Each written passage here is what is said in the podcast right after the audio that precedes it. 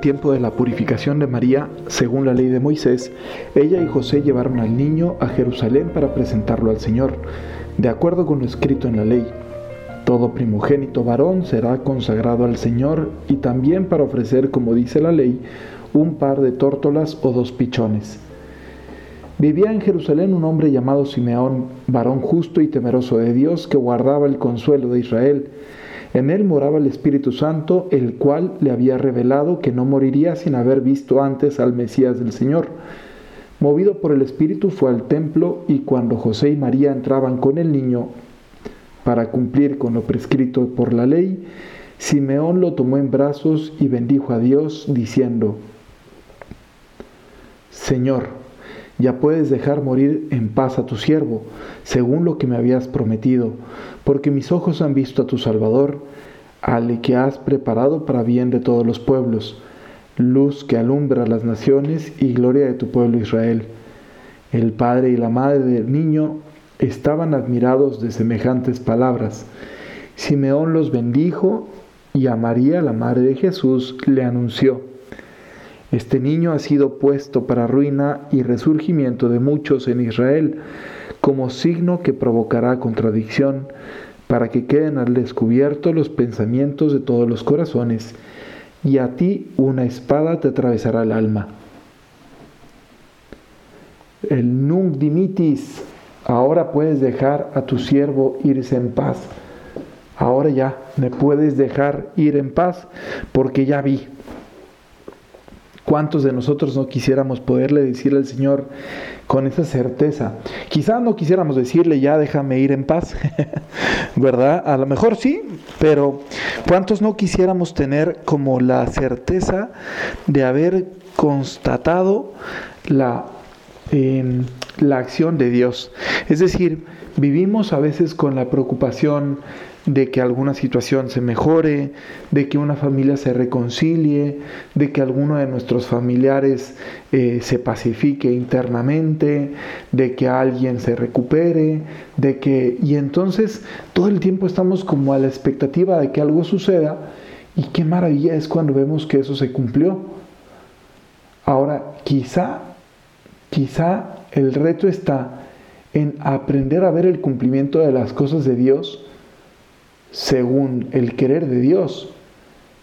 Justo después de que le dice esto, o sea, imagínense el corazón de la Virgen. Acaba de escuchar que este hombre santo se siente ilusionado de haber conocido a ese niño porque por fin llegó el Mesías. Entonces, de ese momento de alegría, de consuelo, de triunfo, de decir, ya por fin aquí está nuestro Redentor, el que hemos esperado a lo largo de tantos siglos, por fin ya lo tenemos aquí, ya está la solución, inmediatamente después le suelta ese dardo y a ti una espada te atravesará el alma.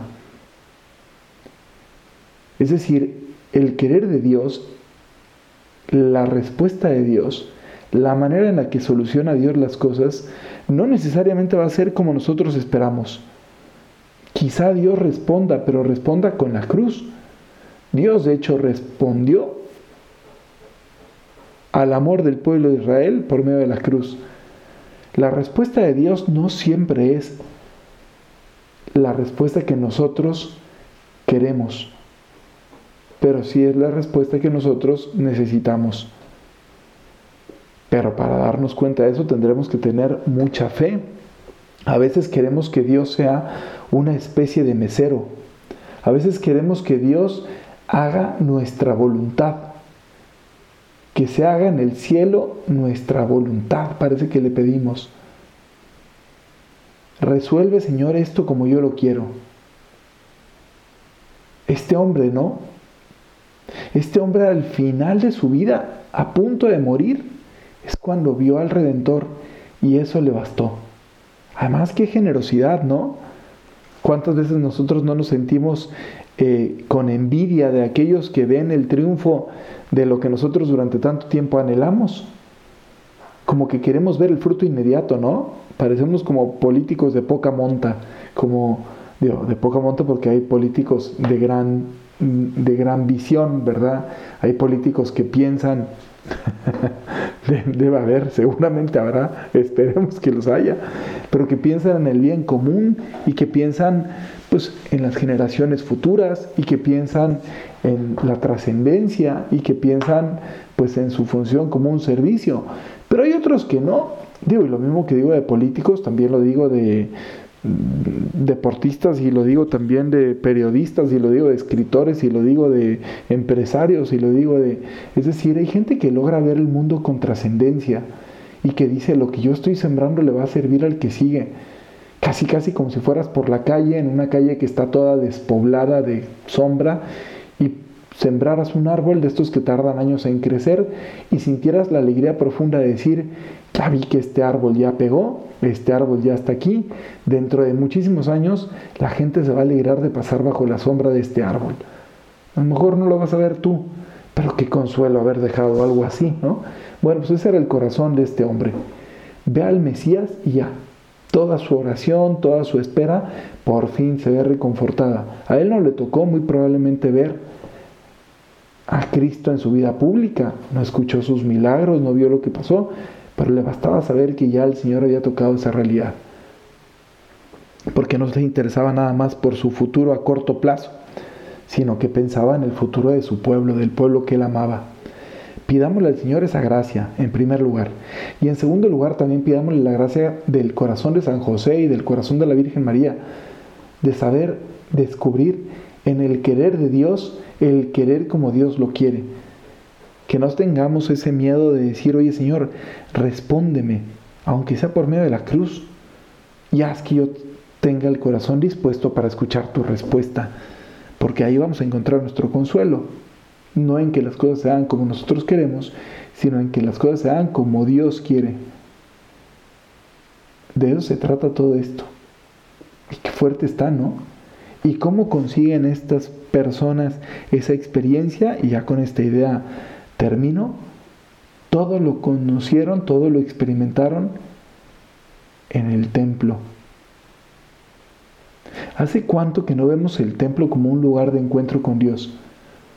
O sea, vamos a misa los domingos, espero. Pero también, y sé que muchos de ustedes lo hacen, pero también qué bonito es, digo, lo de la misa el domingo espero que todos, pero sé que también muchos hacen esto que voy a decir ahorita, que es ir más seguido o sea, ir al templo a encontrarse con el Señor. La mayoría de nuestras ciudades, al menos aquí en México y en muchos países de América Latina y en España, están llenas de templos y de iglesias por todas partes. Tantas posibilidades de ir a hacer visitas, de encomendar, de estar en silencio, de reconfortar, de esperar, ir al templo a esperar, ir al templo a llorar, ir al templo a orar, ir al templo a agradecer, ir al templo, qué bonito, ¿no? Digo, el principal templo es nuestro propio corazón y en ese templo es donde debemos alabar a Dios, pero también qué bonito ir a los lugares sagrados a entrar en contacto con el Señor. Y por lugar sagrado me refiero obviamente a un templo, una iglesia, una capilla, un oratorio, pero también algún momento de tu día puede ser tu templo pequeños momentos en los que tu corazón se vaya hacia la oración, se eleve a la oración, el templo de tu rosario, el templo de tu breviario, el templo de tu oración, el templo de tu meditación, el templo de tu examen del consciente, ¿verdad? Busquemos esos templos para encontrarnos con Dios nuestro Señor, para descubrir su voluntad y para aceptar su voluntad, pensando en el bien de las futuras generaciones. Que Dios les bendiga mucho. Ya estamos a punto de terminar este año. Mil gracias por un año más de qué haría Jesús. Eh, digo, me estoy adelantando, quedan dos días todavía, pero pues quería aprovechar también para agradecerles tanto a ustedes que escuchan como a los padres que colaboran y a todo el equipo que hace posible que esto funcione, ¿verdad? Eh, ponemos en manos de Dios este apostolado un año más de agradecer y un año más de encomendar y también le pido al Señor que ustedes se porten muy bien.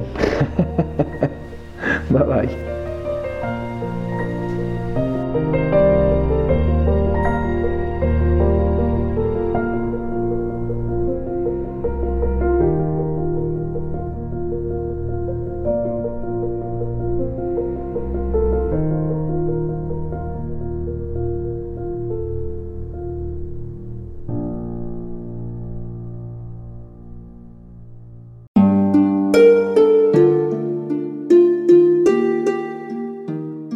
Hola, ¿qué tal? Perdón por la interrupción, pero quiero invitarte a escuchar el nuevo podcast de Juan Diego Network que se llama Oraciones de la Noche. Ahí te voy a acompañar antes de dormir, así que no tienes excusa para no escucharlo. ¿Y qué vamos a hacer? Pues yo te voy a ir guiando para que te relajes, te prepares para dormir y haremos una oración juntos. ¿Qué te parece? ¿Nos vemos pronto entonces? Escúchalo en tu plataforma favorita. Solo sigue el link en los show notes de este episodio. Oraciones de la noche, no lo olvides, ¿eh? Nos vemos pronto.